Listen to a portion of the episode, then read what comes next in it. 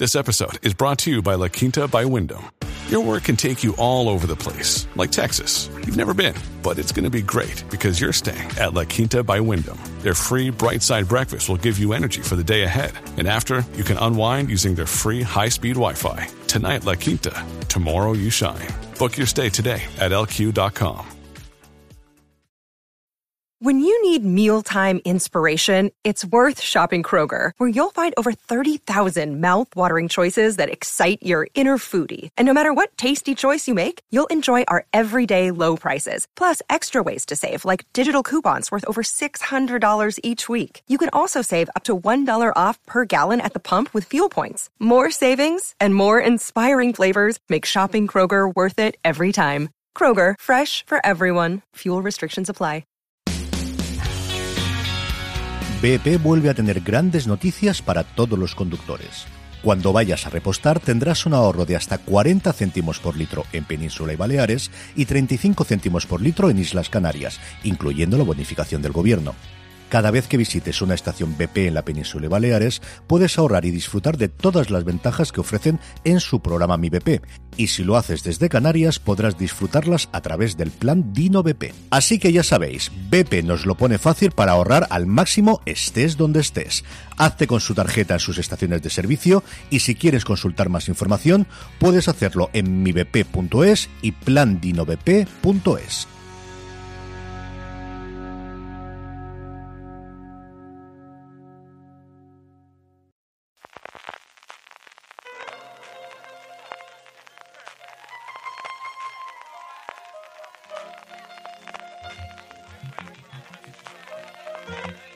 Estás escuchando Fuera de Series con CJ Navas.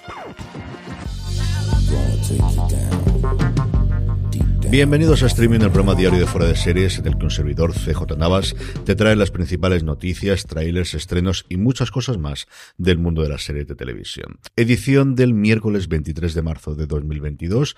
Antes de empezar con las noticias, permíteme recomendarte Universo Star Trek, el programa de Fuera de Series, en el que cada semana este que os habla, CJ Navas, Dani Simón y Jorge Navas, comentamos lo que ha dado de sí el episodio de la semana de la serie de la franquicia galáctica que está en emisión.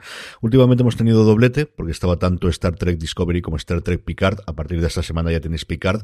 Podéis encontrarlo buscando Universo Star Trek allí donde me escuchéis o me veáis, en cualquiera de los dos sitios. Y además en vídeo, en YouTube y en Twitch, nos podéis encontrar viéndonos las caritas. Así que Universo Star Trek, ya sabéis, para los aficionados a Star Trek, lo podéis encontrar en el mismo lugar donde me estéis escuchando ahora mismo.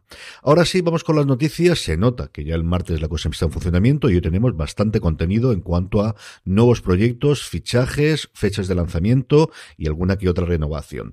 La primera, la noticia para mí más curiosa y más interesante del día es que se anuncia por parte de Warner Brothers y TVP España, es decir, la productora que tiene el conglomerado de Warner en nuestro país, una serie de ficción sobre la figura de Encarna Sánchez. Se sabe muy poquito acerca del proyecto, simplemente que va a estar basado en el libro directamente Encarna Sánchez, de la editorial Almuzara y escrito por Juan L. Zafra, que hace un exhaustivo repaso por la vida profesional y personal de la comunicadora a través de una profunda investigación periodística durante más de una década, con muchísimas entrevistas de alguien que fue una figura mítica en los años 80 y 90 del siglo pasado y tristemente con un fallecimiento prematuro. Yo creo que medio en broma, medio en serio lo comentábamos cuando teníamos esta oleada de adaptaciones o de series documentales o de series de ficción en los últimos tiempos, que alguien tendría que hacer una serie sobre Encarna Sánchez pues ya está en funcionamiento. ¿Cuándo nos llegará? No lo sabemos. ¿Cuándo estará en los guiones? Tampoco. No sabemos hasta qué punto estará incluido Juan L. Zafra eh, a la hora de adaptar su propia eh, su propio libro. ¿Quién va a interpretarlo? Absolutamente nada. Pero desde ya un proyecto tremendamente interesante de una figura que yo recuerdo muy poquito. Es cierto que al final lo primero que me viene a la cabeza en Encarna Sánchez es la parodia de Martes y 13 en el programa de final de año con las empanadillas.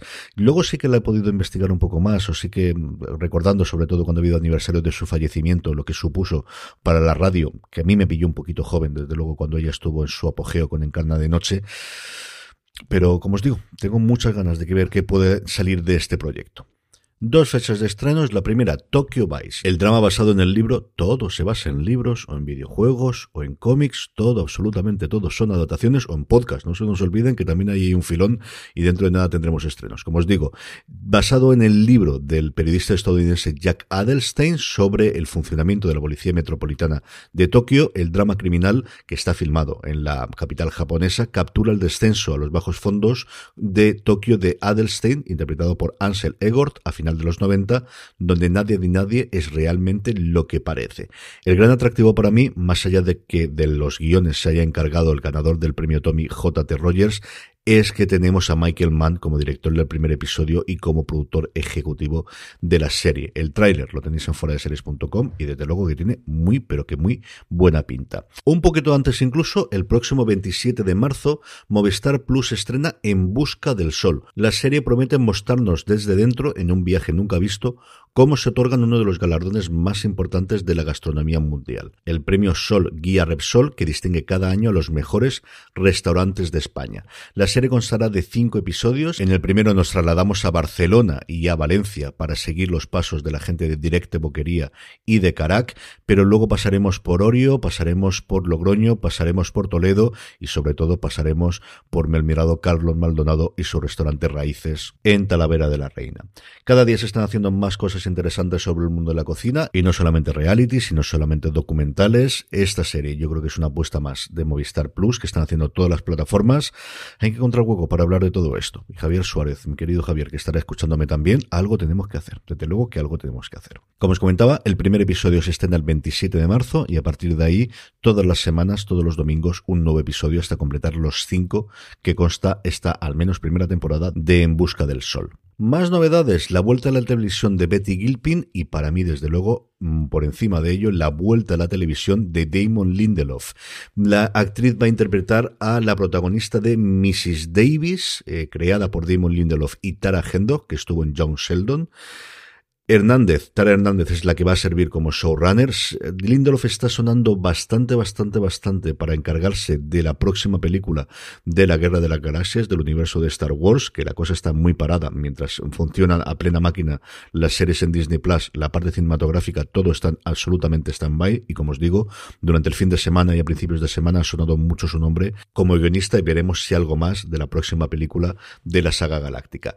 La premisa, pues interesantísima. Gilpin va a interpretar a una monja, sí, una monja que va a luchar contra una inteligencia artificial superpoderosa y poquito más se sabe.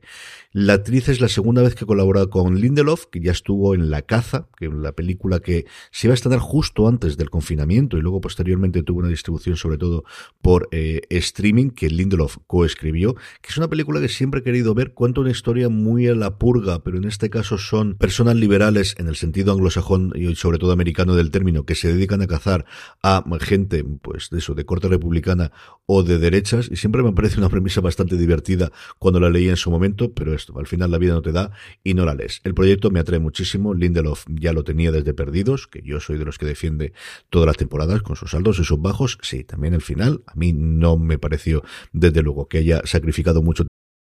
From sponsoring cultural events to partnering on community projects, creating youth programs to supporting first responders, at MidAmerican Energy, caring about our community goes beyond keeping the lights on. It's about being obsessively relentlessly at your service. Learn more at midamericanenergy.com slash social. Tiempo de mi vida, disfruté muchísimo con la serie y que voy a contaros con The Leftovers y recientemente con Watchmen. Al final son dos series maravillosas de los últimos años. Renovaciones, una renovación mm, con Cali de arena como suele ser últimamente habitual y es que HBO y la RAI han anunciado la renovación por una cuarta temporada de Mi amiga estupenda, pero que será la última. Nuevamente, pues estas cosas Siempre que te den el aviso, siempre yo creo que es una buena política en estos tiempos y que no te cancelen las series sin saber absolutamente nada más. Y en una noticia que yo creo que no sorprenderá absolutamente nada, And Just Like That, la secuela, la continuación de Sexo en Nueva York, renovada por una segunda temporada. Si leísteis alguna de las entrevistas que hicieron especialmente el creador Michael Patrick King al finalizar la primera temporada, poco menos le faltaba de decir que no os preocupéis, que ya está firmado, que simplemente saber cuándo HBO lo quiere anunciar.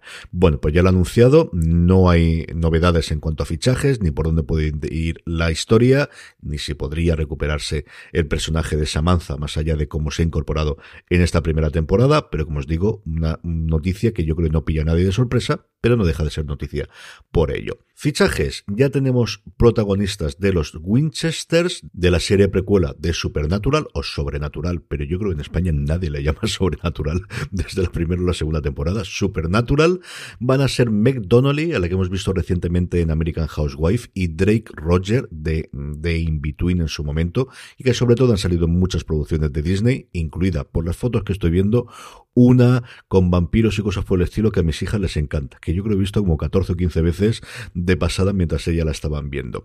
Van a interpretar los padres de los hermanos Winchester en Supernatural. Jensen Ackles va a dar la voz en off o la introducción de la serie. Recordemos que esta es la serie que provocó una especie de enfado entre eh, Yader Padalecki y el propio Ackles, que parece que finalmente han logrado arreglar con el paso de los tiempos. Y como os comentaba, Aquel servirá de narrador. No sé si en plan cómo conocía vuestra madre, no sé si en plan aquellos maravillosos años contándonos cómo se conocieron sus padres. Y el otro fichaje, la familia Adams, la nueva adaptación que se quiere hacer del clásico de la serie, luego pasado por las películas que está preparando Netflix, incorpora a Cristina Ricci, ni más ni menos.